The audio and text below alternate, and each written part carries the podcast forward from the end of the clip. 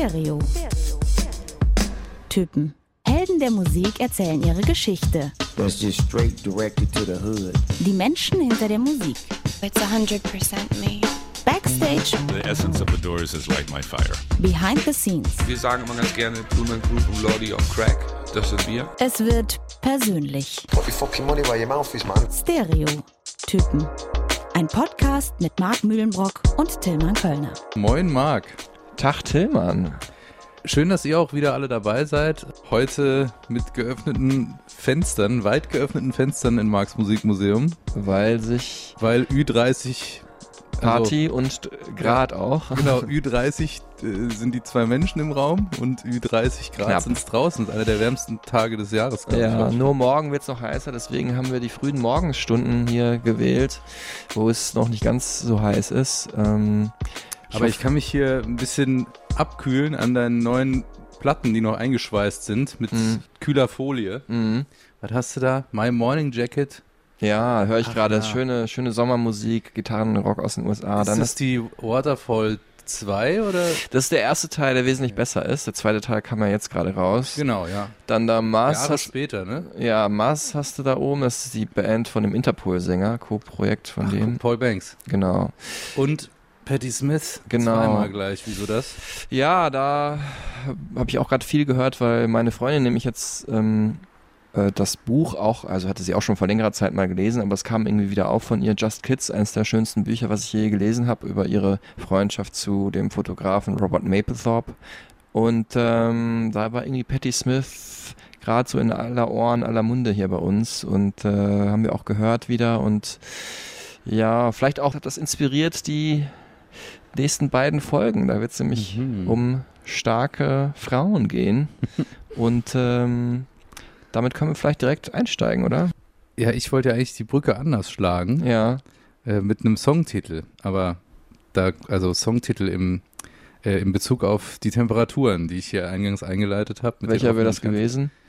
Hot and Cold. Ah, okay, abkühlen und halt, ja, ja, okay. Aber die Songsekunden hören wir gleich. Tilman Kölner, unser äh, Archivar der Post, die wir immer zugeschickt bekommen. Genau, Fan, Fanpost per Brieftaube. Genau, äh, Redakteur, ähm, der hat noch ein paar Feedbacks. Raffi Oder eins, Balboa, eins zumindest. unser, unser Intro-Produzent, Raffi Ja. Balboa, äh, guter Freund auch, hat mir eine Brieftaube mit Feedback geschickt. Und das hat mich besonders gefreut, weil er ist ja selber Musikproduzent Mhm. und fand die The Streets-Folge sehr gelungen. Ah, Und das ist ja so, wenn ich dann sowas mache, dann denke ich auch an so Leute wie Raffi, die das dann hören, mhm. äh, ob man denen da gerecht wird, ohne die Nicht-Nerds komplett irgendwie vor den Kopf zu stoßen. ja. Ähm, Vor allem soundqualitativ war das ja leider dann auch nicht ganz so gut, weil wir so eine schlechtere oder mittelgute Telefonleitung das hat ihn gar nicht gestört. Okay. Hauptsache, wir haben die Tracks gut erklärt und Mhm. ähm, gute Beispiele gebracht, so Soundbeispiele. Das fand er gut. Ja. Ja, danke, Raffi. Hast du auch ein Feedback noch? Äh, von Christian, Mhm. übermittelt von Christian. Tatsächlich ist es Ja. nur zwei. Ein Freund von mir, der Christian heißt und äh, dessen Freund wiederum, Christian, kenne ich nicht ganz so gut, aber äh, inzwischen auch seither ein Abonnent unserer kleinen Podcast-Reihe und äh, die äh, Oasis-Folge fand er sensationell. Genauso hat der Sensationell, andere. Christian es mir weitergegeben. Geil. Danke Christian und danke dir auch Christian. Vielleicht kommt ja jetzt noch ein Christian dazu, würde uns Nein. freuen. Kommen wir zu qualitativ hochwertigem Pop-Entertainment. Ja, das ist äh, diese junge Dame hier. Wer das nicht erkennt, hat auch wieder unterm Stein gelebt, oder? Ja, würde ich sagen, der Hit eigentlich, der sie groß gemacht hat. Aber hier eigentlich, ich glaube, in den letzten Jahren zumindest der fast noch größere Hit. Hammer auch. Ja, das waren äh, I Kissed a Girl und Dark Horse von Katy Perry. Äh, unsere Künstlerin heute, die wir featuren, Katie-Content. heißt die Folge. Und da, also bin ich stolz drauf, obwohl es deine Idee ist. Aber die Doppeldeutigkeit. Ach so, ja. Titel. Also du hast, glaube ich, den Titel gesagt, aber ich Ja. habe die Doppeldeutigkeit erkannt, weil Content heißt ja nicht nur Inhalt, sondern auch zufrieden. Bist du Katie, Content? Fragezeichen. Äh, Wahnsinn, was wir uns hier alles poetisch ausdenken für euch. Und sie äh, ist ja auch eine große, große Katzenliebhaberin Mhm. und nennt ihre Fans ja auch Katie Cats. Beziehungsweise die Fans nennen sich so. Ihre Parfüms heißen ja auch Perr und Miau, also so Mhm. nach ähm, Katzenlauten benannt und äh, ja, es passt alles ganz, ganz gut zusammen. Und ja, Living the Teenage Dream ist natürlich eine Anspielung auf ihr. Ist es ihr erfolgreichstes Album eigentlich? Auf jeden Fall hat, ist es das mit den meisten Nummer 1 Singles, nämlich fünf an der Zahl. Das hat äh, vorher nur Michael Jackson geschafft und sonst auch niemand anders, von einem Album fünf Nummer 1 Singles zu haben. Sie ist ein absoluter Superstar, 18 Millionen Alben verkauft, 125 Millionen Singles. Sie ist einfach eher ein Single-Artist, ne? typisch für einen Popstar eigentlich, mehr Singles verkauft Ist haben. aber selten Single, werden wir auch drauf zu sprechen kommen. Tilman Kölner, der Mann, auch Spezialist für Überleitung und Brücken hier äh, bei Stereotypen. Gerd Tillinger nennt man mich auch. ist auch äh, selten allein bei Social Media, glaube ich, eine der meistgefolgten Stimmt. Personen weltweit, äh, bei was Twitter und Instagram und sowas Wie viele angeht. aktuell bei Instagram? Äh, ich glaube 250 Millionen, alle zusammengezählt, hatte ich mal geguckt, aber ist das absurd. ja, unfassbar viel. Ähm, ja, war deswegen auch vom Forbes Magazin mehrmals die Top Earning Woman in Showbusiness genannt und nicht nur Woman, sondern manchmal auch einfach Musician. Ähm, sie selber nennt sich ein Singer-Songwriter masquerading as a Popstar und ich finde, das ist so treffend, wir können die Folge an dieser Stelle abbrechen. Ja, du, schön, dass ihr dabei wart. Danke fürs Zuhören. Tschüss zusammen. Aber es gibt natürlich schönen Anlass weiterzusprechen. Ähm, KP5, wie sie das Projekt immer genannt hat, kommt Mitte August raus. Das heißt, wenn ihr diese Folge frisch vom Band hört, ähm, dann in wenigen Tagen. Smile heißt das Album jetzt offiziell mit traurigem Clown drauf.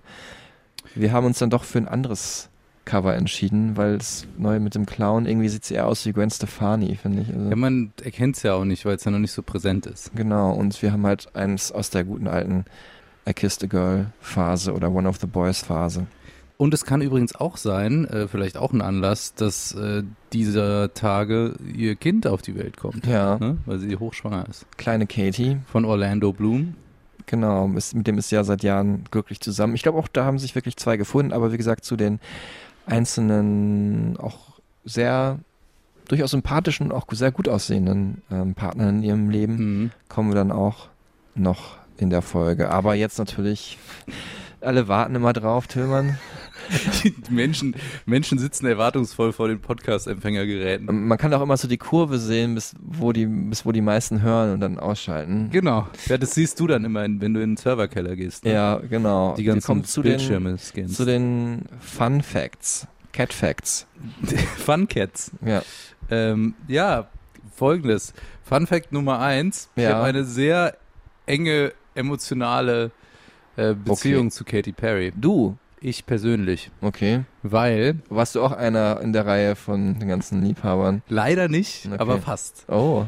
Es hätte passieren können, weil, erinnerst du dich noch an meine Band? Ich habe sie irgendwann schon mal erwähnt im Halbsatz. Du machst es auch gerne. Eigentlich. Wagner Love, äh, Folge 99 bei Ja, Stereotypen. Genau, wahrscheinlich. ähm, und wir waren ja damals bei EMI Capital Records Ja. ähm, mit einem Plattenvertrag. Und als wir unsere ja, Signing-Party hatten, damals in Köln im Mediapark, saßen die Mhm. ja noch wirklich, damals auch noch neben 1 Live, Mhm. da war so eine Dachterrassenparty dann und wir haben dann gemerkt, hm, die Party ist eigentlich gar nicht so richtig unseretwegen, sondern weil Katy Perry ihre erste Single veröffentlicht hat. Mhm. das war halt der Act damals, ne? Mhm. Also EMI Capital, das war so, okay, wir haben die neue Pop-Superstar. Mhm. Ähm, Frau Lady hier irgendwie gesigned. Und das war eben I Kissed a Girl. Oder Tillmann Kölner war es sogar vielleicht der Tag, an dem ich auch äh, bei der EMI in Köln war im Mediapark und I Kissed a Girl Nummer eins wurde und die EMI das mit Sektstößchen gefeiert hat und es muss ja auch einen Grund gegeben haben, warum ich da war und vielleicht um Wagner Love damals zu interviewen. Ist nicht dein Ernst. Ja, ich glaube schon. Wirklich? Ja. Das, also würde Sinn machen. Wieso sollte ich also sonst, ich komme ja nicht zur Katy Perry Party nach. Und dann Köln. war, dann war ich auf der Terrasse, während zwei meiner Bandkollegen mit dir ein Interview geführt Ja, haben. genau. Das ist das Mysterium, ja, dass ich damals Wagner Love interviewt habe, aber ähm, Tilman Kölner halt ausgerechnet als einziger übrigens nicht dabei war. Die anderen drei waren dabei. Ist das lustig. Ja, witzig, ne? Okay, jetzt müssen wir die Folge wirklich abbrechen. Twilight Zone hier. Ja, Wow. Crazy. Das, ja, also. Also es ist wirklich nicht abgesprochen jetzt. Nee. Das ist äh, ein Fun Schön. Fact, der uns hier zu einer lustigen Zusammenführung in unserem Schicksal, in unserer äh, gemeinsamen Biografie bringt. ja, also Wahnsinn. Und äh, damals wurde das nämlich auch so gefeiert, weil die Emi. Äh, Ach, war das schon wirklich die Nummer eins? Dann ist meine Erinnerung ein bisschen blurry, aber ja, vielleicht, also natürlich kann auch sein, dass sie zweimal gefeiert haben. Einmal als sie released wurde und dann als sie Nummer eins wurde. Aber man muss dazu sagen, die EMI, Plattenfirma, Rest in Peace, die es ja heute nicht mehr gibt, eigentlich so die klassische englische Plattenfirma für gute Musik, so, ne? Also Beatles kam ja daher und weiß ich nicht, wer alles noch, Coldplay dann später, Ja. eigentlich, die Robbie sehr auf, Williams. die sich sehr auf äh, Robbie Williams wäre so eine Mini-Ausnahme, aber die sich eigentlich immer auf Alben ähm, spezialisiert haben. Und Mhm. für die war eine Single Nummer eins etwas total Außergewöhnliches. Und deswegen haben die das damals gefeiert, äh, als wenn es keinen Morgen gäbe. Ja, stimmt. Also ich weiß halt noch, dass in dieser Anfangsphase, als wir da unterkamen beim Label, dass Katy Perry schon immer ein Thema war. Mhm. Sie hat uns quasi mit rein begleitet in unsere Musikerkarriere auch. Mhm. Deswegen habe ich eine besonders emotionale Beziehung. Und jetzt diese Zusammenführung, Wahnsinn. Ähm, dementsprechend Blass, äh, Fun Fact Nummer zwei. Mhm. Äh, Komm, ratter sie eben runter. Ja, äh, Katie heißt ja in Wirklichkeit Catherine Elizabeth Hudson Mhm. und hat auch ihr erstes Album unter als Katie Hudson rausgebracht, Mhm. um dann zu merken, dass das ein bisschen zu nah dran ist an Kate Hudson, Mhm. an der Schauspielerin, Mhm. und hat sich dann umbenannt und den Namen, Mädchennamen ihrer Mutter angenommen, Katy Perry. Das ist dasselbe Phänomen und da warte ich ja schon seit Jahren, das mal unterzubringen. Ja, bitte. Dass äh, Emily Sandé zum Beispiel, englische Sängerin, ja eigentlich Adele Sandé heißt. Ach, echt? Dann ihren zweiten Vornamen angenommen hat. Und noch krasser, dass Michael Keaton, der Schauspieler, ja eigentlich Michael Douglas heißt. Wirklich? Ja. Und Michael Douglas heißt eigentlich irgendwie Michael Davidovich oder so. Und der hat sich aber diesen russischen Namen, ne, hat ja der Vater Kirk Douglas schon abgelegt, um in, in Hollywood erfolgreicher zu sein. Pech für Michael Keaton, Batman-Darsteller und später Birdman, großartiger Film. Und äh, der musste sich dann einen anderen Namen suchen. Ich weiß nicht, ich glaube, das kam dann tatsächlich, hat sich dann den Namen von Buster Keaton, dem berühmten Stummfilmschauspieler, gegeben. Vielleicht heißt Birdman auch deswegen so und sollte eigentlich Batman heißen. Und umgekehrt, ja, könnte auch sein. Wahrscheinlich. Also nächstes nächstes Mal machst du, glaube ich, die Fun Facts. Sind Ja. ziemlich gut. Ja. Ähm, Fun Fact Nummer drei äh, ist aber auch irgendwie insofern ganz spektakulär, weil es eine Brücke schlägt zu Folge 20. Mhm, äh, Tay Tay. Tay Tay. Es gibt nämlich einen Beef zwischen KK und Tay Tay, der thematisiert wird im Song Swish Swish. Wir hören mal kurz rein. Swish, swish, bish. Another one. Und äh, wenn ihr euch die äh, Carpool-Karaoke-Folge mit Katy Perry und James Corden anschaut, äh, Mhm. wird, da wird es erklärt. Es geht darum, dass Katy Perry drei Background-TänzerInnen ähm, in ihrem, ja, in ihrem Team hat. Und die haben gesagt, ey, wir haben eine Anfrage von Taylor Swift, die geht auf Tour. Mhm. Können wir da mit? Wäre das okay für dich? Und dann meinte Katy Perry, die wohl sehr eng mit denen ist und auch persönlich mit denen kommuniziert, yo, äh, ich mache jetzt eh Albumphase und Schreibphase und sowas und gehe erstmal nicht auf Tour, könnt ihr machen. Aber guckt bitte, wäre cool, wenn ihr dann eine Klausel reinmacht, dass ihr dann auch die 30 Tage da frei habt, wenn ich auf Tour gehe. Mhm. Und dann war es soweit, dass sie wieder auf Tour gehen wollte und hat gefragt und dann gab es diese Klausel nicht und die kam halt aus dem Vertrag nicht raus und dann hat wohl Taylor Swift die einfach gefeuert, Okay. diese TänzerInnen, weil sie halt irgendwie zweigleisig gefahren sind oder Mhm. so. Und das fand dann wiederum Katy Perry scheiße. Was da genau vorgefallen ist, wir werden sie fragen, wenn wir sie das nächste Mal treffen, die beiden. Eine von beiden oder beide zusammen, vielleicht zum äh, Picknick im Park oder so bei den Temperaturen bietet sich das ja eigentlich an. Genau, aber es gibt halt irgendwie diesen, ja, ungeklärten Beef anscheinend, den angeblich, also laut Katy Perry, Taylor Swift losgetreten Ich habe aber äh, letztens gelesen, dass sie sich wieder vertragen haben, muss Ah, ich ja. sagen. Ich glaub, da bin da gossipmäßig ein bisschen besser unterwegs als du. Weil du halt auch die bunte, die Gala abonniert hast. Ja, und äh, die beiden sind wieder Friends. Weißt du und, dann eigentlich auch, dass äh, Katy Perry immer denselben Adidas Jogginganzug trägt oder meistens, wenn sie privat unterwegs Wenn ich ist, sie sehe, oft, ja, das stimmt schon. um äh, Paparazzi wirklich auch zu nerven und abzuschrecken, weil die dann halt immer das gleiche Bild haben. Ist aber natürlich auch gut, weil dann kannst du, musst du sie nie wieder fotografieren, weil kannst du einfach das alte Bild nehmen, wenn es um eine aktuelle Story geht. Also. Ja. So, Ja. also ich hätte noch viele Fun Facts, die werd, werden wir aber vielleicht jetzt im Laufe der nächsten viereinhalb Stunden unterbringen, oder? Vielleicht, ja. Ähm, ich hatte ja noch gelesen, dass sie zu sexy für die Sesamstraße war. Das stimmt auch allerdings. Diese Folge ist nie ausgestrahlt worden, ne? Wo sie in weil der sie, Sesamstraße ein, aufgetaucht ist. sie hat da mitgemacht und passt, finde ich, auch von ihrer bunten Art da ganz gut rein, aber irgendwelche ähm, prüden Entscheidungsträger haben gesagt, ihr Ausschnitt wäre zu tief gewesen und deswegen wurde die Folge nie ausgestrahlt. Siehst du mal. Aber ich würde sagen, trotzdem, das waren die besten Fun Facts eigentlich jemals, würde ich sagen. Ja. Mit diesem Überraschungsmoment, das kann man nie wieder toppen. Schon wirklich gut. Ich finde das auch eine gute Möglichkeit, diese Fun Facts jetzt einzustellen. nein, nein, auf keinen Okay, Fall. Marc, nächste Folge machst du sie. Nein, nein, nein, nein. Das, äh, das überlasse ich dir. Pass Und- auf, dann lass uns doch einfach äh, über diesen unangenehmen Moment äh, hinweg skippen, indem wir darüber sprechen, wie es war, sie zu treffen eigentlich und wann. Ich weiß es auch nicht genau, wann im Jahr. Es war auf jeden Fall 2008 auch. War sie bei Stefan Raab zu Gast, bei Ah. Schlag den Raab. Stefan Raab. Da sind ja, ähm, die Älteren von euch werden sich erinnern. äh, das war so eine Spielshow und so. Und da sind auch immer sehr namhafte Künstler aufgetreten, weil ähm, Stefan Raab ja auch großer Musikfan und im deutschen Musik, äh, im deutschen Fernsehen war es eigentlich, gab es kaum Möglichkeiten, irgendwie mal wieder live zu performen. Und äh, deswegen waren da immer recht viele große Stars. Und Katy Perry war halt in Amerika schon ein bisschen bekannter, aber auch noch eigentlich kein Star, kann man sagen. Man ahnte schon, da könnte jetzt jemand kommen. Aber es sind auch schon viele da groß angekündigt worden, die dann, ja, so mittel erfolgreich waren. Mhm. Und ähm, ich habe sie dann backstage halt interviewt. Gibt's dann so Garderoberäume und einen auch, der immer speziell bereitgestellt ist für Interviews. Und ähm, ja, es war wirklich super.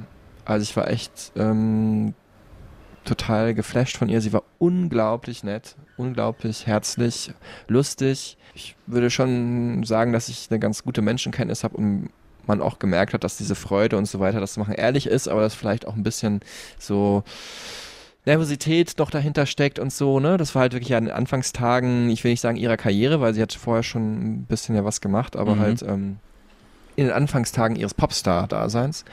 Und ähm, ja, es war wirklich super schönes Gespräch und ich fand auch wirklich, äh, was man ja auch immer wieder online findet, sie hat wirklich auch mit die schönsten Augen, die ich je gesehen habe. Wirklich? Ja, richtig so ganz äh, große Bambi-Augen eigentlich, aber halt in Blau. So, Wow. das habe ich, ähm, also dass die, So wie du ein bisschen auch. ja, aber ich habe nicht so, die hat auch so große Pupillen, finde ich. Ne? Das hat, ist halt dieser Bambi-Effekt, finde ich. Mhm. Hübsche Frau, muss man Okay. sagen. Nicht, dass es darauf ankäme unbedingt, aber es ist ja auch nicht unwichtig im Pop-Business. Nee, ich meine, wir erzählen ja auch, äh, wenn die männlichen Künstler gut aussehen. Genau, Chris Cornell ja zum Beispiel, wahnsinnig gut aussehender Mann. die Ausstrahlung, ne? Die Mhm. ja auch ein Teil des Showbusiness ist. Und Genau. bei ihr ist ja auch einfach die äh, Inszenierung, wie bei jedem großen Popstar, auch ein wichtiger Baustein des Erfolgs. Ja. Schauen wir an, wie diese Bausteine von klein auf zusammengebastelt wurden, als sie wahrscheinlich noch mit Bauklötzen oder Barbies gespielt hat. Nice. Sie Nicht hat schlecht. übrigens, es gibt eine Barbie, die nach ihr Ja, äh, empfunden wurde, nachempfunden wurde, mit blauen Haaren, die für einen wohltätigen Zweck dann versteigert wurde. Finde ich auch cool und es passt auch gut zu dem, was wir gleich noch hören werden, nämlich dass sie dieses, ja, diese Marketingmaschine und dieses Spielzeug, Comichafte mit Mhm. einem, so einem charmanten Augenzwinkern halt äh, in die Tat umsetzt, Ja, dass man ihr da so- gar nicht so böse sein kann. Die bunte Pop-Bubblegum-Welt, ne? Genau. irgendwie sich so, so Disney-mäßig auch äh, sich da so zu so einer F Figur stilisiert hat. Genau, aber so hat sie gar nicht angefangen. Ähm, sie ist eigentlich ursprünglich, könnte man denken, dass es so angefangen hat, ein echtes California Girl. girls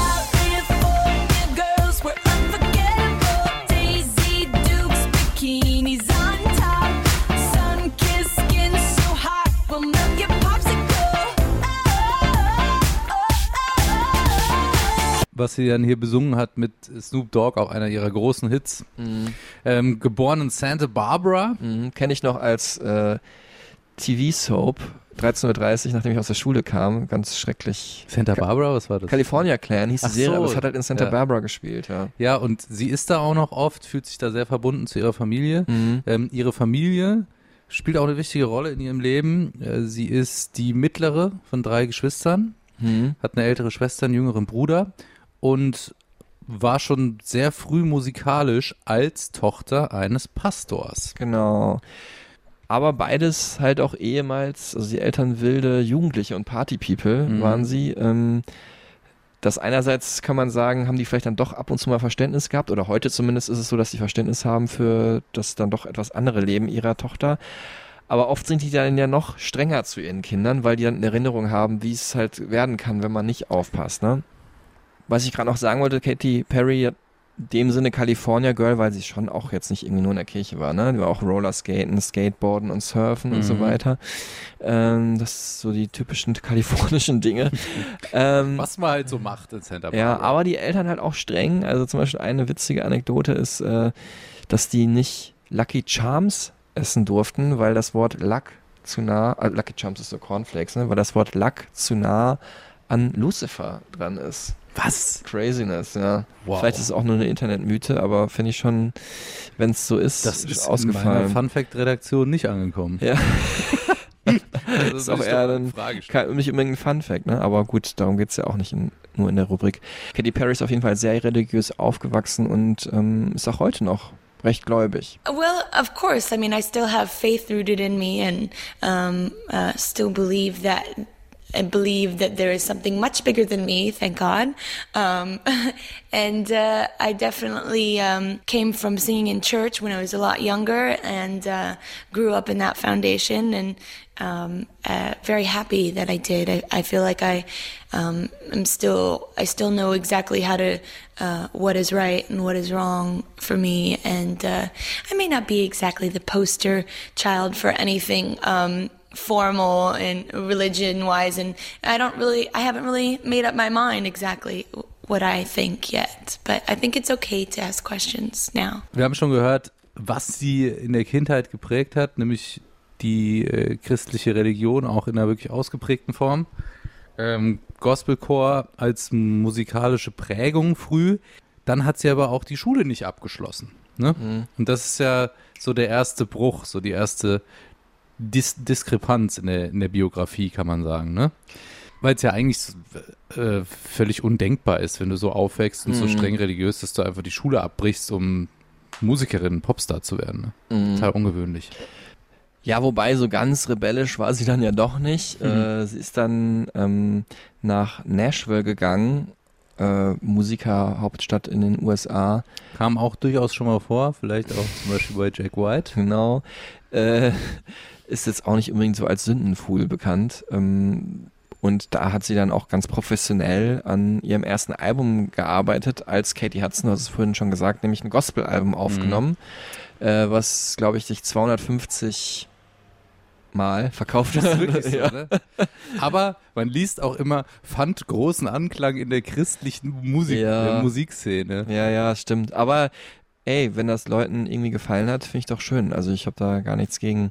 Es war jetzt auch nicht so, dass sie nie irgendwie weltliche Musik gehört hat, ne? Also muss auch sagen, mit 13 hat sie schon ihre eigene Gitarre bekommen Mhm. und ähm, ich muss immer dran denken, wie, also sie kann die auch immer noch spielen, natürlich, logischerweise, wie sie äh, einmal bei den MTV Awards ähm, Thinking of You performt hat und das war wirklich so schön, ich kriege heute noch Gänsehaut, saß da irgendwie so auf so einer, ja, wie in so einem riesen Regal, saß wie so ein riesen Ikea-Regal in so einem Fach drin und hat da einfach mit den Beinen runtergebaumelt und zum gelben Kleid an, da kann ich mich dran erinnern, was sie anhatte, äh, mit der Gitarre gesessen und das gespielt.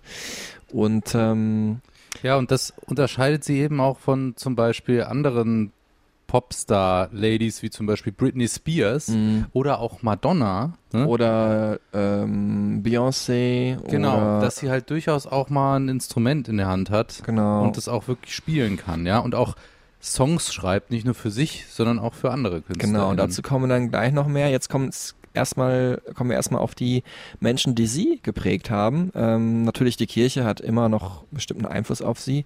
Größten Einfluss auf sie, den man heute auch noch stark erkennen kann, will ich schon sagen, ist Freddie Mercury. So dieses theatralische, diese Inszenierung auf der Mhm. Bühne, die bunten Klamotten, das Popartige, äh, Kostümwechsel, vielleicht auch das Spielen mit einer Persona. Genau, Ne? mit dieser Kunstfigur und Mhm. das ähm, zieht sich hier, glaube ich, wie so ein roter Faden durch, wenn man über Katy Perry spricht, diese ähm, Dichotomie, Ah. äh, also eine ja, vielleicht Diskrepanz, eine, ja. eine Diskrepanz und auch eine, eine gespaltene Persönlichkeit. Insofern, ich habe mir so ein, äh, so ein Video angeschaut, äh, The Therapist, das ist so eine Rubrik vom, vom Vice Magazine, glaube ich. Mhm.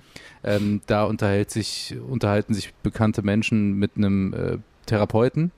Und es ist wahnsinnig emotional, weil es da so super auf den Kern der Persönlichkeit geht und Katy Perry weint auch so richtig Mhm. bitterlich, ähm, weil sie halt eben auch erkennt, dass die Catherine eigentlich zu wenig Aufmerksamkeit bekommen hat. Und sie hat schon, schon ganz früh diese, diese Katy Perry Kunstfigur gepflegt und äh, ja, einfach Wie- entwickelt hat. Mhm, ne? Wie eine Maske so getragen, auch um äh, irgendwie ihre Gefühle so ein bisschen abzuschotten. Total. Das ist auch wiederum gekoppelt an diese christliche Erziehung. Und das zieht sich halt wirklich auch durch ihre musikalische, ähm, ja, durch ihre Diskografie. Sie hat auch mit By the Grace of God nochmal einen, Song geschrieben über ihre Beziehung zu Gott. Wir hören mal kurz rein.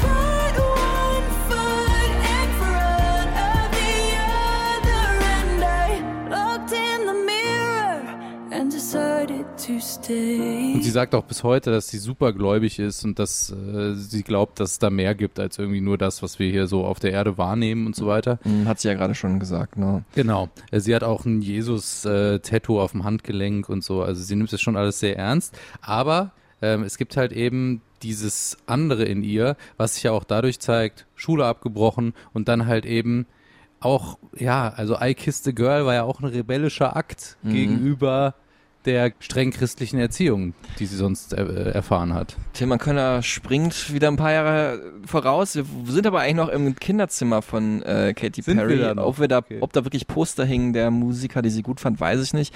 Ähm, sie hat, also Queen Freddie Mercury hat ja auch so einen gewissen kleinen Trash-Faktor, würde ich sagen, ne? so Mhm. dieses Theatralische und da äh, hat sie auch andere Acts gehört, die da so reinpassen, aber auch ähm, Ace of Base, Crystal Waters oder die CNC Music Factory, also alles so 90er Jahre Dance-Projekte. Everybody dance now. Und äh, natürlich auch die Queen of Pop schlechthin, Madonna.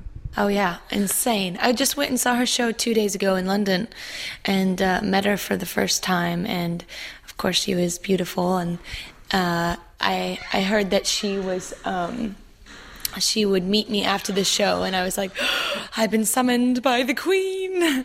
And it was amazing. It was at Wembley, and it was like, you know, 100,000 people. And I've never seen anything like that go down. So if I could have a career like hers, you know, in 20 years and, and still be around and still be relevant and changing and, you know, be 50 and dancing on stage like she does, I will be the luckiest person in the world.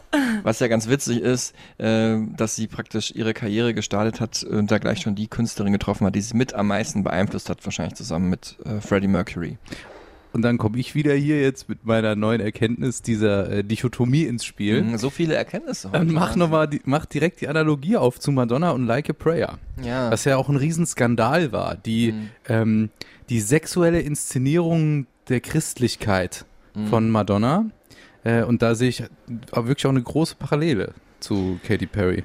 Ja, dieses Schocken mit äh, sexueller Offenheit auf jeden Fall, äh, wobei das bei Katy Perry diese Christlichkeit und das Sexuelle ja eher getrennt sind, würde ich Das sagen. stimmt, ne? genau. Bei Madonna hat es zusammengebracht. So. Ja, Madonna hat es halt wirklich als Provokation inszeniert und bei Katy Perry ist es halt in ihr drin und sie Macht wehrt sich sozusagen ähm, mit einer Provokation dagegen. Öffentlich. Interessant, not- notier das mal. Ja, ich notiere das mal für, unsere, für unser Archiv. Ähm, für Katy Perry waren auch andere große Frauen der Musikgeschichte wichtig. Äh, Joni Mitchell, 70er Jahre, Singer-Songwriterin, wird eigentlich sehr oft genannt. Auch Amy Grant, Popstar der frühen 90er und natürlich ganz wichtig Alanis Morissette. It's like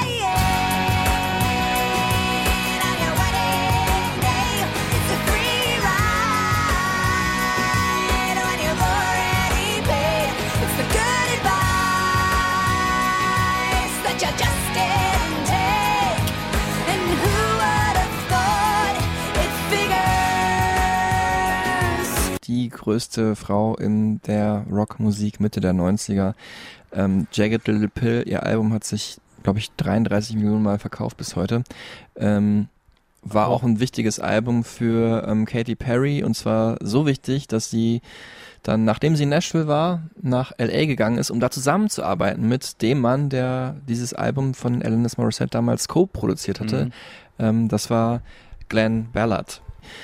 So war eigentlich schon relativ am Anfang klar, dass Katy Perry sich so in der Riege von den großen Frauen der Rockmusikgeschichte, ja, ich will nicht sagen gesehen hat, aber reingewünscht hat. You know what? I think that I've seen a little bit more of um, the female kind of being more outspoken.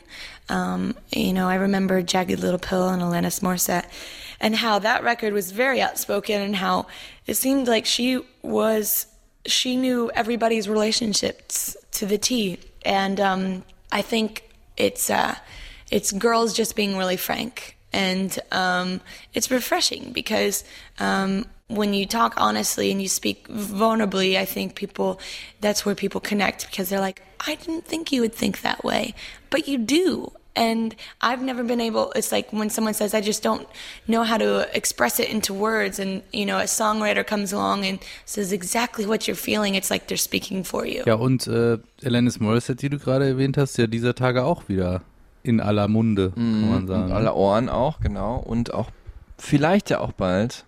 in euren Ohren, äh, Weil- die ihr hier diesen Podcast Ja, anhört. ja, genau, ja, könnte er sein. Schauen wir mal. Ähm, auf jeden Fall dann 2008, ne? Da sind wir jetzt dann, glaube ich. Ja. Noch nicht ganz, deiner Meinung Ich nach? wollte noch kurz sagen, ähm, bevor wir zu diesem frühen Meisterwerk kommen, ähm, der Weg dahin war gar nicht so einfach. Es war jetzt nicht so, dass sie die Platte rausgebracht hat und auf einmal war sie ein Star, sondern sie hat vorher bereits zweimal eigentlich Alben fast fertig gehabt Mhm. und dann ist jeweils das Label pleite gegangen oder ich glaube einmal wurde sie gesackt. Sie war dann Background-Sängerin bei mehreren ähm, Künstlern, Mick Jagger zum Beispiel, auch von den Stones. Und äh, hat im Video mitgespielt von ihrem Freund ähm, Trevi McCoy Mhm. von Gym Class Heroes. Ja. Äh, Das sind die mit diesem Song hier, wo sie nämlich auch mitgespielt hat. Uh, she's the only one I got. I knew him before. Um, I met him at the studio. Uh, we were both working at the same recording studio, and after five days of not talking to each other, but you know, being right in front of each other, we were like, let's go get a drink. And we became friends, and now you know it's ironic. We went on tour all summer, and we happen to be over, you know, overseas promoting our records, and it, it's kind of working out. Ist das auch der, über den sie dann den Song You're So Gay geschrieben hat? Das weiß ich nicht genau, zu dem Song kommen wir auch noch gleich. Mhm. Den habe ich auf jeden Fall auch mal interviewt. Trevi McCoy? Ja, genau. Echt? Hier in Köln im Luxor hieß es damals, Mhm. jetzt wieder Prime Club oder umgekehrt. Prime Club hieß es damals, jetzt heißt es wieder Luxor. Da war es dann so, dass ich nicht wusste, dass man natürlich, da waren die gerade auseinander, dass man keine Fragen zu Katy Perry stellen darf. geil. Und dann hatte ich halt eine Frage gestellt. und, und dann, pass auf, baute sich hinter Travis McCoy übrigens ein super lieber Typ, so ein ähm, überall tätowiert, sieht aus wie so ein ja, Basketballspieler, würde ich sagen, auch so total durchtrainiert. Aber auch sehr nett, mit dem man abends irgendwie wirklich noch so einen Cocktail da trinken könnte. Baut sich hinter dem äh, so ein äh, sein ähm, Bodyguard auf, so ein dicker äh, muskelbepackter und guckt mich so ganz böse an, so nach dem Motto, diese Fragen darfst du nicht stellen, mein Freund. So. Und Trevi ist dann auch so ein bisschen ausgewichen, hat es Mhm. nicht beantwortet. Mir tat es auch in dem Moment total leid. Ich hab, also ich bin auch niemand, der dann so platt einfach fragt, na, wie ist denn das jetzt auch am Ende und so, ne? Aber natürlich ist es auch nicht uninteressant nachzufragen, ob vielleicht er auf der Platte irgendwie seine Beziehung zu Katy Perry verarbeitet hat. Mhm. Und das war natürlich halt sein Pech in dem Sinne, dass seine Ex-Freundin nicht irgendwie jemand Unbekanntes ist, sondern Okay. einer der größten Popstars der Welt. Aber ja, Katy Perry, das war der Weg äh, zu diesem Album mit Mega-Hits. It was more of a general feeling through the five year process of making the record and having it all and losing it all and having it all and losing it all and, you know, having people lose faith in me, losing faith in myself.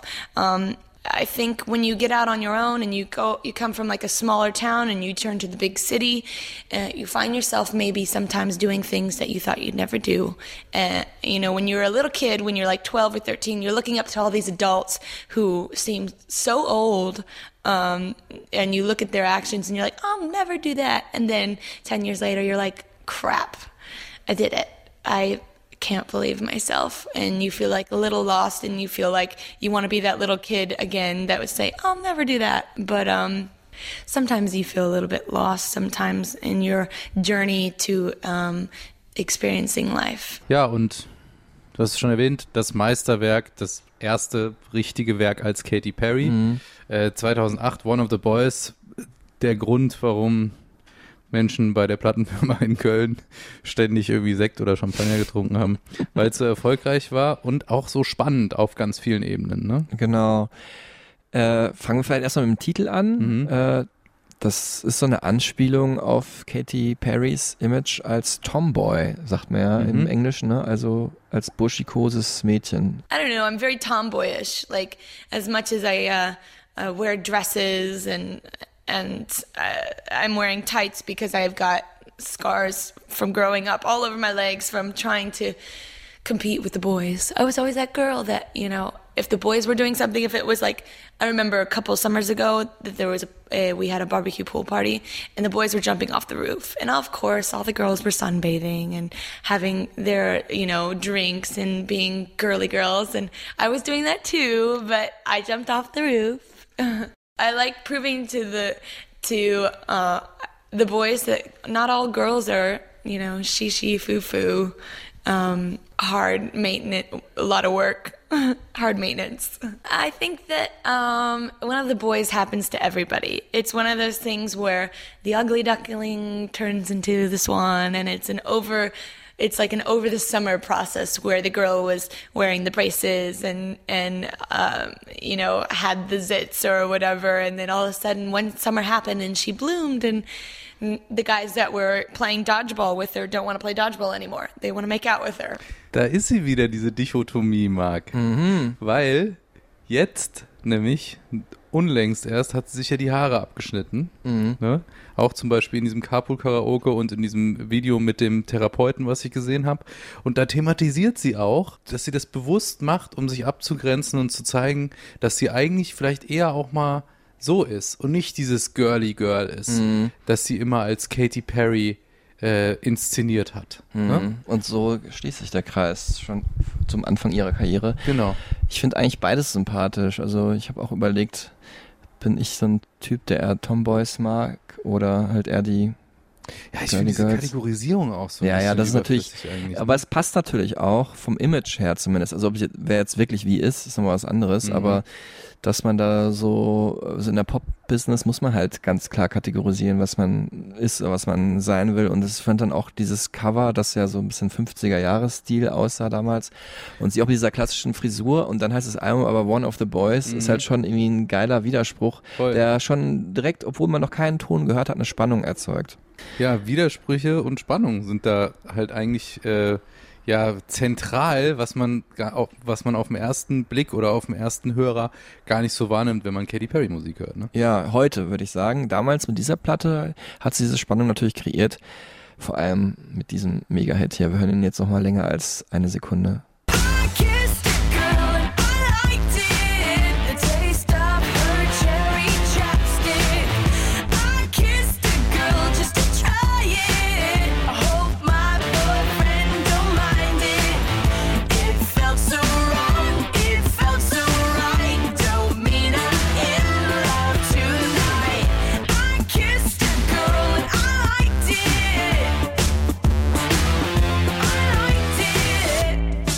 A Girl, also mich hat's damals schon gekriegt. Ne? Also. Riesen Pop-Hit. Super catchy, sehr gitarrig, so pop-rockig und aber auch jetzt nicht zu cheesy. Es gab ja auch sogar noch eine Rock-Version, die ein bisschen härter war auf dem Album, so ein bisschen punk-rockig. Übrigens ein Song, den sie geschrieben hat, der auf ihrer Idee basiert, ähm, aber auch mitgefeilt da wieder. Ich habe nochmal gerade nachgeschaut. Max Martin, der äh, an ganz vielen großen Pop-Hits be- beteiligt ist und Backstreet Boys Mhm. und wir haben ihn auch schon ganz oft hier erwähnt. Mhm. ähm, Britney Spears und so auch verantwortlich ist und Dr. Luke, äh, der hier auch produziert hat und Benny Blanco. Ähm, alles äh, ja große Namen im Pop-Business, Mhm. aber die Idee eben eigentlich alles Katy Perry.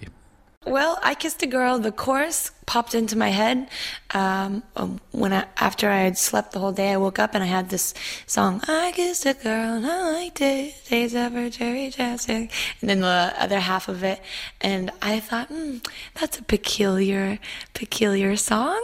And I didn't do anything with it um, for about a year and a half. And you know, after it, it taunted me like a pebble in my shoe, and it just would not go away. And I was like maybe I should do something with it. Maybe it would be, maybe it's a sign that I need to finish a song, you know, called I Kissed a Girl. And I decided to finish it at the very end of making this five year long record. Um, and I'm glad I did. I'm glad I did. And I remember telling my producer, Dr. Luke, who is very, um, very famous producer who, who wrote, you know, Since You've Been Gone for Kelly Clarkson and, um, You in Your Hand for Pink and, um, all kinds of amazing songs. Um, I was like, I want to do I Kissed a Girl. I think I'm going to finish it. He's like, let's do it.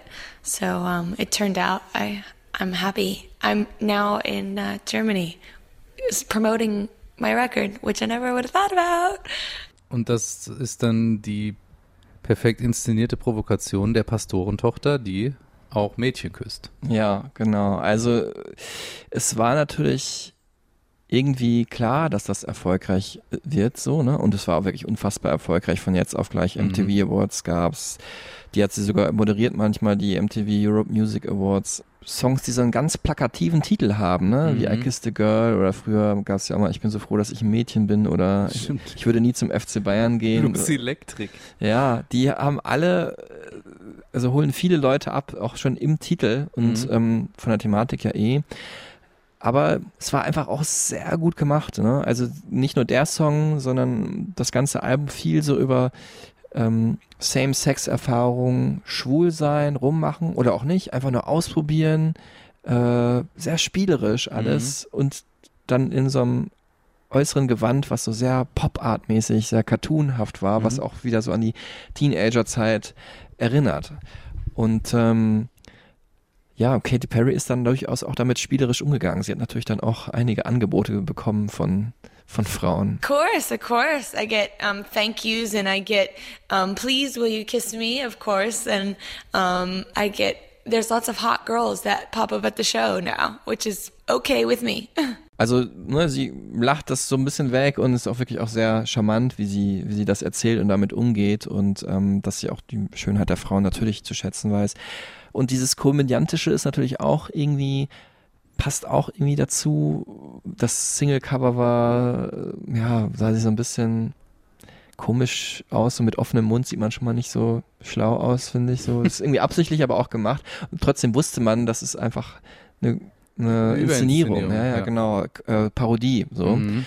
Und ja, auch, dass sie dann irgendwie die Schlumpfine gesprochen hat später im Stummfilm, so, das ist auch irgendwie so, man weiß trotzdem, das ist eine ernstzunehmende Frau, aber sie ist ja auch nicht zu schade dafür, bei so einer Comic-Verfilmung mitzumachen und sagt auch einfach, ich mag sowas, ich habe da Bock drauf. Aber da habe ich ein cooles Foto gesehen, da war sie mit ihrer Oma bei der Premiere und ihre Oma hat ein Shirt an, wo drauf steht, ich habe einen Crush auf Papa Schlumpf.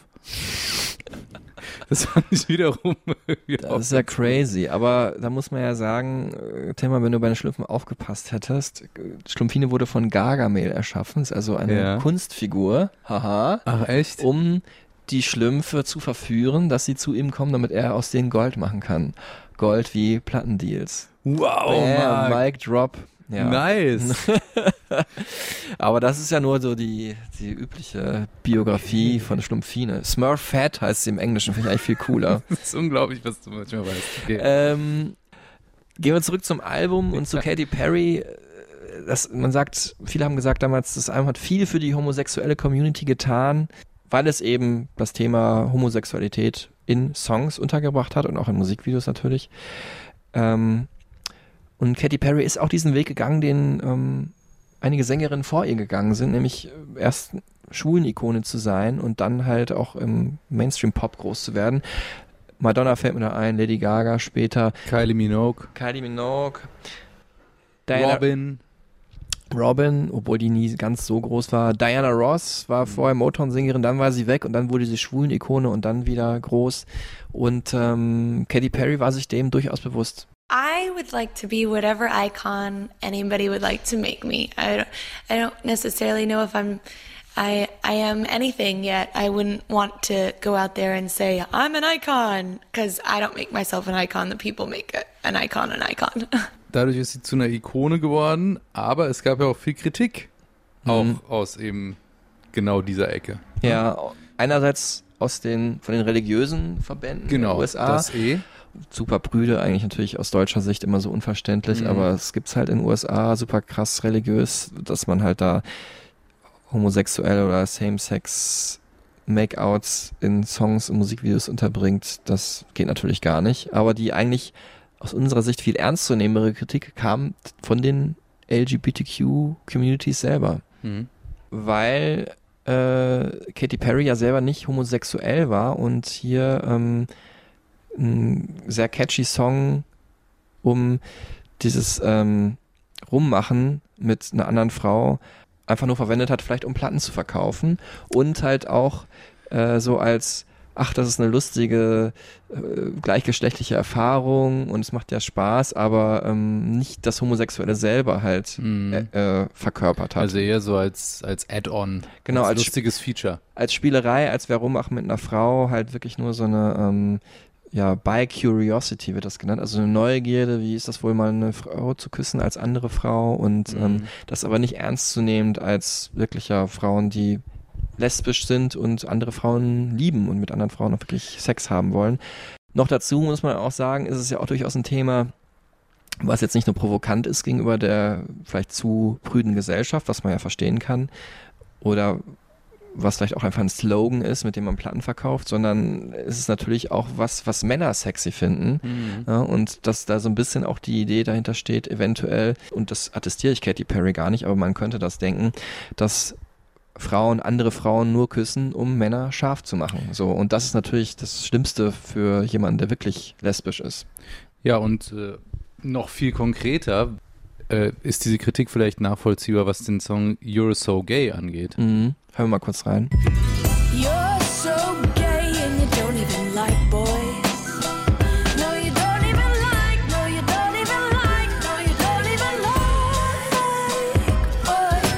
Madonnas Lieblingssong zu der Zeit. Sollte ein Diss-Track sein. Ähm, wobei, lassen wir Katy Perry mal selber die Geschichte dahinter erzählen. no, there's actually never any hate. It was, it was definitely written in the heat of the moment, but um, it's not exactly just about him. It was about you know. Uh, that sensitive boy, um, that kind of almost metrosexual boy who um, messes with your radar of which team is he on? is he on my team or is he on the other team? I don't know, but we're wearing the same type of jeans and he's wearing more concealer than I am. Das hat es ein bisschen relativiert Mhm. und das Spielerische hervorgehoben, aber ja, also so eine Zeile wie du bist so schwul und magst nicht mal Jungs, Mhm. ist natürlich äh, aus, also aus einer politisch korrekten Perspektive Aus, äh, auch aus einer 2020-Perspektive Ja, genau. undenkbar. So einen Song würde sie heute nicht mehr machen. totaler Käse. Mhm, Ja. Das Wort schwul als Beleidigung zu benutzen. Sie hat es nicht unbedingt als Beleidigung ja, aber als gemeint. Schwäche. Ja.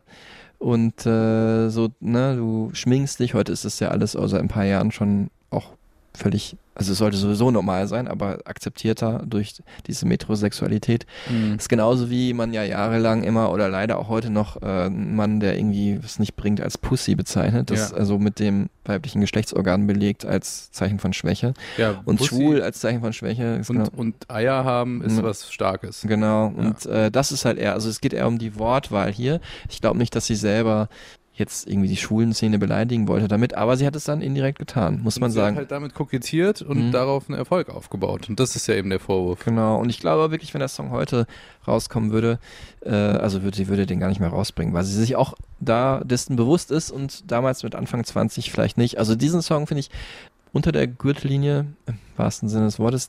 Bei Kiss the Girl muss ich sagen, ich habe einfach das so verstanden, auch dass es so diese Unsicherheit und das Ausprobieren des Teenager-Daseins widerspiegelt und habe das nicht als so böse verstanden. So dieses, klar, aber sie holt damit für mich nicht unbedingt lesbische Frauen ab. So kann sie auch, ne? Lesbische Frauen, die das unbefangen sehen und das feiern und als Partyhymne nehmen, finde ich cool. Aber Ich glaube, es geht einfach um so um dieses, ich bin ein Teenie und ich weiß gar nicht, was ich will und wie geht die Zukunft wohl weiter. Und dieses Gefühl spiegelt der Song für mich wieder. Im Übrigen hat Katy Perry in den letzten zehn Jahren ihrer Karriere unglaublich viel für LGBTQ-Bewegung, für die LGBTQ-Bewegung getan, hat Organisationen unterstützt, öffentlich Werbung gemacht, hat ähm, selber Geld gespendet. Also das hat sie schon wieder gut gemacht. So. Total. Und äh, vielleicht kann man da jetzt auch nochmal den Song hervorheben, den wir am Anfang erwähnt haben, als vielleicht dritt- oder viertbekanntester Song von ihr, Hot and Cold.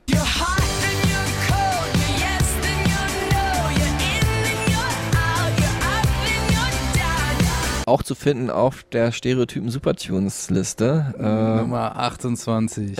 richtig. Ein Song, der auch mit dieser Zerrissenheit spielt, ne? Du bist weder das noch das, du committest dich irgendwie nicht. Eine Phase, in der Katy Perry auch damals vielleicht einfach selbst war, ne? Ja, Dieses, ja, dieses ähm, äh, in, der, in der Findungsphase, kann man sagen. der Tillmann Könner ist heute jetzt wirklich so ein Deep Thinker. Coming of Age. Ja, ich glaube, so ganz krass hat sie das, glaube ich, gar nicht gesehen. Also, Aber wenn man dann das nächste Album in Betracht zieht, Teenage Dream, auf das wir gleich zu sprechen kommen werden, ergibt es vielleicht Sinn, was ich sage. Ich bin gespannt. Aber jetzt erklärt sie uns erst einmal selber, worum es in Hot and Cold geht. Oh, it's about a boy. I never give away whom they are about because I don't want them to have any stalkers. Uh, but um, Hot and Cold it was about a relationship that was like the hokey pokey. You guys know that song here. Uh, one foot in, one foot out, and uh, not very committal. Always wanted all the freebies and the goodies, of course, but never wanted, you know, I don't know, there's an expression in America is like, why would they buy the cow if they could have the milk for free? so it was one of those type of situations um, where uh, I think a lot of people have those, especially in the in the uh, in the beginning of the relationship when it's a gray area and you don't know if it's like, are you my boyfriend or are you not my boyfriend? I don't understand. Also Katy Perry beschreibt da irgendwie irgendwelche Typen, die machen, was sie wollen, ne? Sind sie heiß auf sie oder dann lassen sie sie wieder fallen. Aber es ist natürlich auch irgendwie ein Song von einer starken Frau, weil die stellt halt den Typen zu reden. Sagt halt, Alter, was ist denn jetzt? Geht's jetzt zur Sache oder nicht? Also klar. Sowohl jetzt sexuell oder halt auch wirklich als Beziehung. Das fand ich dann schon gut, muss ich Mhm. sagen. Also so direkt zu sein und äh, nicht jemand zu sein, der wartet auf den Typen. Und es sind halt viele kleine, ja, ähm, bunte Bömpchen, diese Singles, die dann ausgekoppelt werden, Mhm. die halt an sich eine totale äh, Kraft entfalten. Das wurde noch auf die Spitze getrieben vom 2010er Album, vom Mhm. zweiten, Teenage Dream.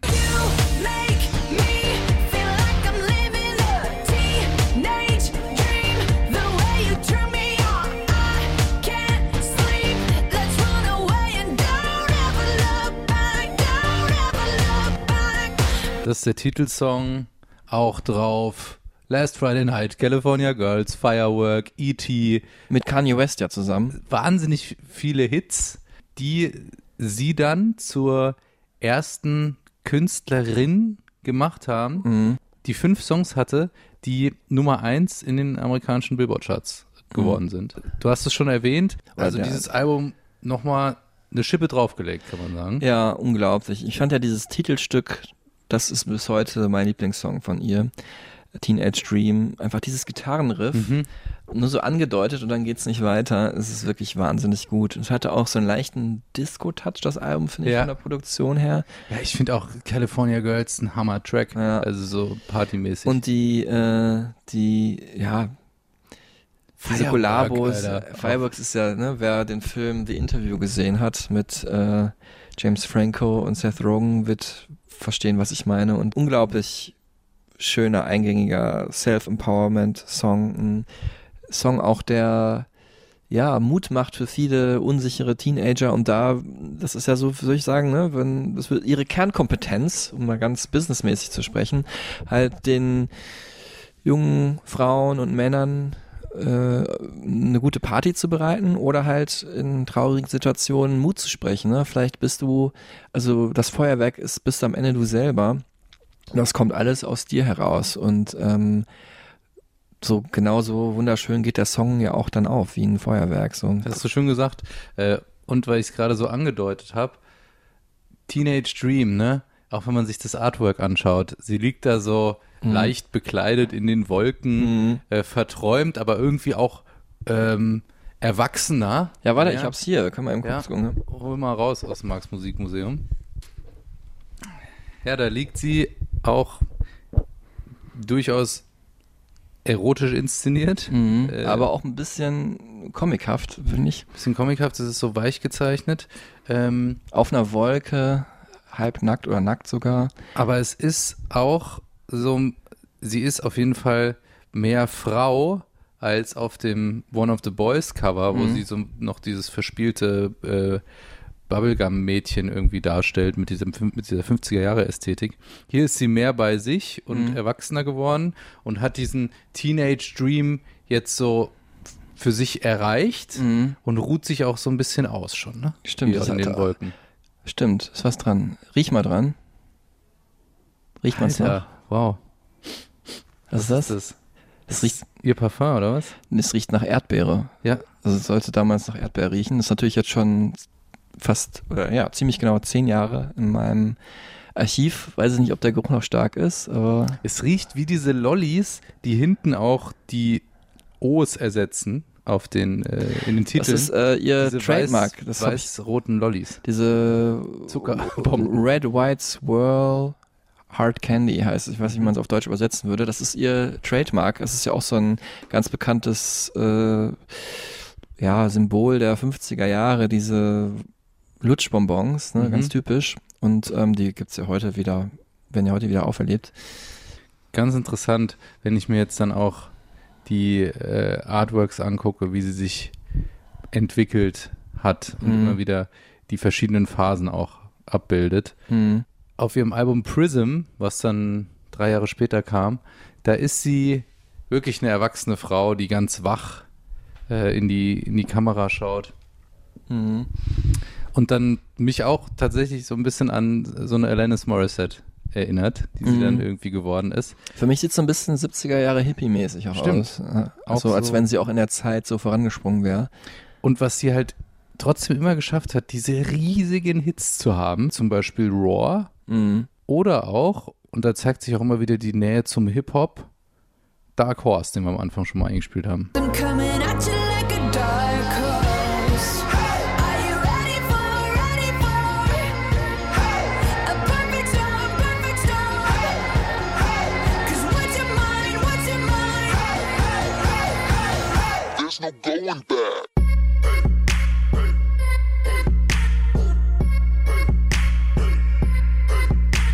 Überhit, wenn ich auflege auf so, ja, eher so mit mainstreamigem Publikum, immer noch ein Riesenhit, Dark Horse mit Juicy J. fantastischer Song, ähm, der mich damals auch schon direkt erinnert hat an ähm, Moments in Love von Art of Noise. Ah, geil.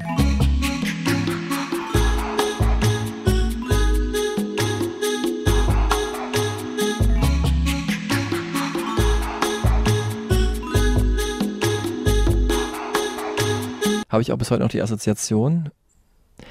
Art of Noise, so eine früh 80er Synthie-Band, so in dieser Post-Punk-Ära, wo vieles möglich war, New Wave-Ära von Trevor Horn, einem der wichtigsten Musikproduzenten aus der Zeit. Ähm, hat er selber wahrscheinlich gar nicht so gesehen, sonst hätte er Katy Perry verklagt. Das hat dann aber ein Rapper übernommen, Flame, hat das gemacht, äh, weil nämlich sein Song Joyful Noise, äh, da hat er gesagt, das ist mir doch relativ nah dran an dem, was Katy Perry hier produziert. Und da können wir jetzt mal kurz reinhören. Und ich glaube, da hat Flame recht.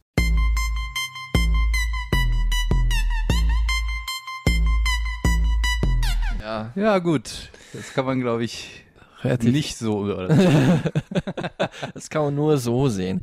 Katy Perry oder irgendwie Flame hat ja vielleicht den Sound vorgegeben in die Richtung, in die sie wollte, nämlich alles ein bisschen klubbiger, elektronischer, nicht nur, ne, wir haben ja auch gerade Mhm. Raw gehört, aber es war auf jeden Fall, war sie dem Sound gegenüber deutlich offener. Es hatte sowas Retrofuturistisches, finde ich, auch so von der Optik her. Sie ja, hat sich ja ein paar Mal so als, ich glaube in dem Video war es tatsächlich zu ähm, Dark Horse als Cleopatra inszeniert. Mhm. Trotzdem kamen da aber total futuristische Artefakte auch vor in dem Clip. Also so ein bisschen, äh, ja, Science-Fiction-mäßig. Dann war es aber gleichzeitig auch, ne, Dark Horse, der Titel sagt schon, ein bisschen düsterer, ein bisschen dunkler und deswegen aber irgendwie auch bunter, weil die Nacht kann ja auch bunt sein durch äh, Leuchtreklame und Neonwelt und so weiter. Schön, Ich fand das eine ganz interessante Mischung. schön finde ich, zeigt das die Super Bowl-Performance 2015, wo sie ähm, zu Raw, dem Song, auf so einem überdimensionalen ähm, äh, Löwen ins Stadion Mhm. geritten kam und dann aber eben diese super cheesy, bunte Performance mit dem lustigen Haifisch, Genau. der dann irgendwie durchs Netz gegangen ist, weil er falsch so, so dubios getanzt hat. Der Hive ist ja ein ja, wichtiger männlicher Charakter in äh, dem Leben von Katy Perry. Wir wollten ja nochmal drüber sprechen und ähm, wir wollen jetzt ja auch nicht zu gossipmäßig werden, aber es ist ja schon interessant, dass sie oft mit anderen Berühmtheiten zusammen war. Das würden wir auch genauso machen, wenn es hier um einen Typen ginge und der schöne Frauen an seiner Seite gehabt hätte. Ähm, wir haben äh, zu der Zeit von äh, dem Album Prism hat sie die Trennung verarbeitet von Russell Brand, ehemals Comedian, heute ist er mehr als Aktivist unterwegs. Ähm, ja, ganz stranger Typ. Ne? Also eine Sache, um ihn zu beschreiben, er ist am 12. September äh, 2001 ins Büro seines Fernsehsenders gekommen, verkleidet als Osama Bin Laden. Was so die Schwärze seines eh schon, des eh schon schwarzen britischen Humors zeigt. Ähm, ich glaube, so, was so diese Comedy angeht, so ein ihr Seelenpartner wirklich, aber die beiden haben es einfach nicht so hingekriegt. So vielleicht dann doch beides zu sehr so Alpha-Tiere. Wie auch immer, das war mit der schlimmste Moment in ihrem Leben, hat Katy Perry gesagt. Mir natürlich nicht, weil das Interview war ja zwei Jahre vorher. Aber ja, Selbstmordgedanken, Depression hat sie das gestoßen und das halt mit der Musik verarbeitet. Zu der Zeit des Releases war sie da mit John Mayer zusammen, auch ein Typ, der irgendwie immer wieder vorkommt. Bei uns als entweder Lover oder äh, Gitarrenbuddy von Taylor Swift oder Albert Hammond Jr. Ihr könnt euch jetzt aussuchen, was er zu wem war. Und ähm, ja, inzwischen ist sie ja glücklich zusammen seit mehreren Jahren schon mit Orlando Bloom. Ich glaube, ein ganz, also nur nach außen hin, ne? wenn man jetzt John Mayer hat man ja auch schon gehört, soll auch nicht so ein einfacher Typ gewesen sein, was so die Yellow Press sagt. Und ich glaube, Orlando Bloom nach außen hin ein ganz entspannter Dude. Auch so ein Typ, mit dem ich da irgendwie zusammen mal so ein Tennismatch spielen würde, würde ich sagen. Du mit deinen Tennismatches.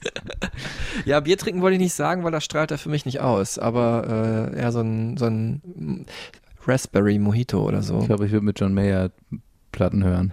Ja, der ist natürlich interessanter, aber ich glaube, gechillter ist Orlando Bloom, oder? Weiß nicht, ob ich äh, dann die Witness-Platte hören würde, die dann noch kam, Willst du dann, von Katy Perry. willst du nicht Augenzeuge sein?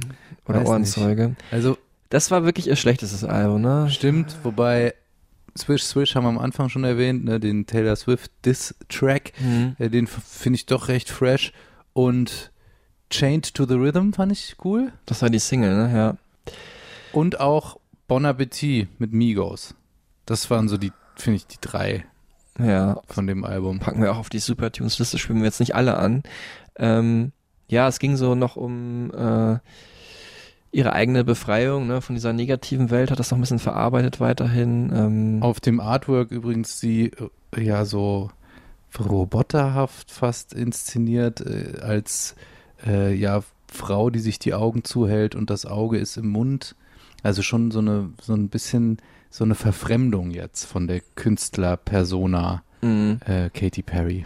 Mit kurzen Haaren übrigens schon, kurzen Ja. blonden Haaren. ein bisschen politischer auch die Platte, hat sie zumindest gesagt. Ähm, sie war damals auch, ich weiß nicht, ob das, was du gerade gesagt hast, äh, diese psychologische Analyse, also das heißt gerade vor zwei Stunden ungefähr, ähm, äh, hat vier Tage lang ihr eigenes Reality-TV äh, veranstaltet, Stimmt. hat sich eingesperrt in LA und da Menschen getroffen, so ein bisschen wie früher Feuersteins Nacht im WDR, weiß nicht, ob ihr es auch noch Eine kennt. Mischung aus Feuerstein und Big Brother auch. Ja, genau. Und äh, wie heißt das Paradise? Äh, Bachelor in Paradise. Bachelor in Paradise, genau. Weil waren auch viele schöne Menschen, auch einige, die eher so aus dem Trash-TV bekannt waren, aber da durchaus von einer sympathischen Seite kennenzulernen. Denke ich mal. Ich habe nur zehn Minuten gesehen. Ähm, gibt's bei YouTube. Ja, aber schon krass auch, dass man sich so extrem der Öffentlichkeit gibt. Ne? Es war natürlich das Albumkonzept, aber man muss natürlich auch, kann natürlich auch irgend, an irgendeiner Stelle sagen, ey, ich bin immer noch eine Privatperson und ähm, da ist dann auch die Frage, was ist der Sinn, weil sie inszeniert sich ja da als Privatperson. Das ist ja immer noch nicht die Privatperson Catherine Hudson. Stimmt, ähm, weil du gerade politisch gesagt hast, sie hat ja auch schon äh, Barack Obama unterstützt. ne? Ja, viel und immer die Demokraten und also waren wahnsinnig äh, wichtig für auch finde ich, dass dass sie die jungen Menschen da hingehend ja so ein Mhm. bisschen prägt. Ähm, Wie Taylor Swift übrigens ja auch, wo es dann wieder eine Parallele gibt. genau und die nächste Parallele, als hättest du es geahnt, ist dann, dass sie dann auch mit dem Boyfriend von Taylor Swift damals äh, einen Song Ja. produziert hat. Ja, was wie. Ja, Katy Perry mit Calvin Harris äh, stimmt. auf eigentlich einem der besten Sommertracks des der 10er Jahre, muss ich sagen. Ne? Den habe ich halt irgendwie total vergessen, Fields. Wahnsinnig gut. to memorize the way you shock me. The way you move it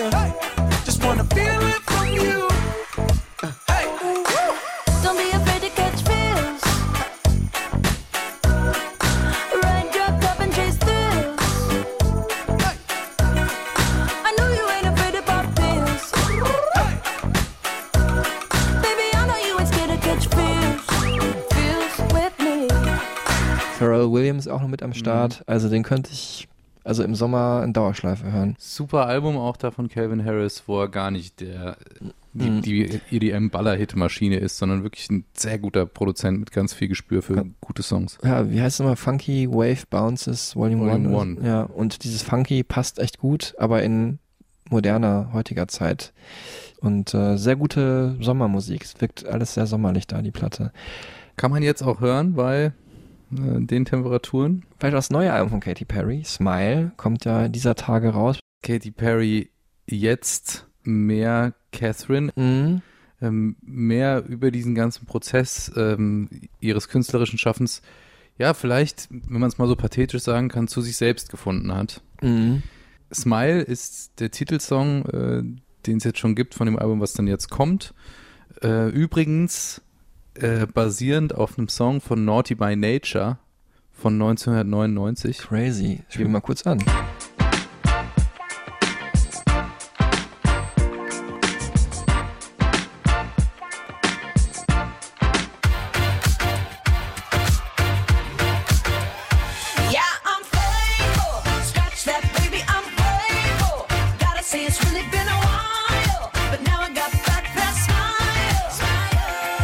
Einfach echt auch ein lässiges, funky Sample da genommen. Ich finde ja auch eh, Funk kommt so zurück, ne? Disco-Funk. Mhm. Ähm, Dua Lipa. Ja, Ganz das, weit vorne. das ist äh, das Paradebeispiel, aber auch ein paar andere Songs in der Art. Dieses Benet-Stück zum Beispiel, Mhm. ne? Und jetzt auch Katy Perry. Nile Rodgers wird's freuen, der Chef von Chic, der, der Disco-Funk-Band der End 70er Jahre. Der Get Lucky mit Daft Punk gemacht hat. Ich komme deswegen drauf, weil ich nämlich gerade seine Autobiografie gelesen habe. Unfassbar, unfassbare Buchempfehlung. Auch zwei Buchtipps gibt's heute hier noch. Also Patti Smith lesen und Nile Rodgers lesen. Richtig gut. Und der Song ist auch bisher, finde ich, von denen, die rauskamen, der beste. Wo, wenngleich ich sagen muss, Daisies, ne, äh, geht's ja ums Mutterwerden, Muttersein, glaube Mhm. ich, irgendwie im weitesten Sinne. Vielleicht heißt ihre, vielleicht kriegt sie eine Tochter und die heißt dann auch Daisy, man Die, weiß sie kriegt auf jeden Fall eine Tochter. Okay, ja, vielleicht ist das ja dann der Name. Ähm, ist immer schwierig, so werdende Eltern oder gerade gewordene Eltern Songs über ihre Kinder, aber ich finde, das hat sie gar nicht so schlecht hingekriegt. Wir hören mal kurz rein. They told me there, tried to knock me down. Took those sticks and stones, showed them I could build a house. They tell me that I'm crazy, but I'll never let them change me. So they cover me in daisies, daisies, daisies. Ich finde so einerseits dieses Mutterding, dann dieses Bewusstsein never really over, ne, auch so, dass man immer alles mitschleppt, was man vorher hatte. Dann auch das Cover, so ein trauriger Clown in Mhm. gewisser Weise oder so ein gechillter, so ein melancholischer Clown, so, der nicht unbedingt zum Spaß machen anregt. Also Bisschen nachdenklich zurückblickt auch auf die Entwicklung. I think it may not be the safest thing in the world, but um, that's how I live my life. Uh, maybe a little bit more uh, dangerously. I don't know. I mean, I live life to the fullest, and I have um, I've kind of come from, you know, a, a childhood where you don't try anything and this is how it is and don't ask questions. And now, now that I'm on my own and I'm a young adult and I know right and wrong, of course, I try everything and, uh, you know, I don't limit my experiences in life and live it to the fullest. And, you know, some people have their opinions about things, and maybe maybe they live a more stricter life than me. But um, I think I'll have more stories to tell at the end. Ja, schönes Schlusswort eigentlich. Er hat auf jeden Fall einige Geschichten hier zu erzählen bei Stereotypen. Wir haben auch einige Geschichten erzählt. Es war ein bisschen unausgewogen, muss ich sagen. Natürlich leider, weil die meisten antworten sich natürlich auf ihr Debütalbum oder ihr erstes richtiges Popstar-Album One of the Boys äh, bezogen haben. Äh, deswegen haben sie vorhin sehr oft gehört. Ich hoffe, ihr hattet trotzdem viel Spaß und ähm, ja, ich meine, sie lebt wirklich das Leben am Maximum die letzten zehn Jahre, wenn man sich auch mal einfach nur äh, in Erinnerung ruft, wie oft man da Katy Perry in verschiedenen Songs gehört, in verschiedenen Outfits gesehen hat. Also die ist wirklich überpräsent und schafft es doch, zumindest bei mir, nicht zu nerven. Genau. Und was man da jetzt auch mal merkt, ist es ja wahnsinnig schwer, als so ein großer und erfolgreicher Popstar das durchzuziehen und Mhm. immer wieder einen neuen Zugang zu sich selbst zu finden und dabei die Fans nicht zu enttäuschen, neu dazu zu gewinnen, das Pop-Zirkuskarussell auch mit seiner Energie oder ihrer Energie weiter irgendwie äh, in Bewegung zu halten. Äh, zum Das, das Karussell dreht sich jetzt nochmal, wenn man die nächste Folge daran anknüpfen wollen würde, an ähm, die Anfangstage von Katy Perry, nämlich als sie selber Fangirl war von nämlich Alanis Morissette. Hm. Äh, starke Frauensommer bei Arte, nein, bei Stereotypen. Sie hat vor kurzem ein neues Album rausgebracht, was sehr reflektiv ist, auch gegen äh, zu ihren Erfolgen in den 90er Jahren. Und ich hatte das Glück, vor kurzem mit ihr zu sprechen und ähm, freue mich sehr, dass wir das dann auch wiedergeben können. Ja, und dann verweise ich an dieser Stelle nochmal auf die Stereotypen Supertunes zu dieser Folge mit den wichtigsten Songs von Katy Perry und dem, was sie beeinflusst und auf dem Weg ja, beeindruckt hat. Mhm. Und vieles. Danke fürs Zuhören, hat Spaß gemacht. Und äh, jetzt schwimme ich irgendwie, äh, jetzt springe ich irgendwie in den Pool oder so. Ja, wir springen, ich wollte gerade sagen, aus dem Fenster, aber das wäre ja Quatsch. Ja. Ähm, aber wir machen es auf jeden Fall nochmal weiter auf und sagen danke fürs Zuhören und passt auf euch auf. Tschüss zusammen. Tschüss, bis zum nächsten Mal. What the hell?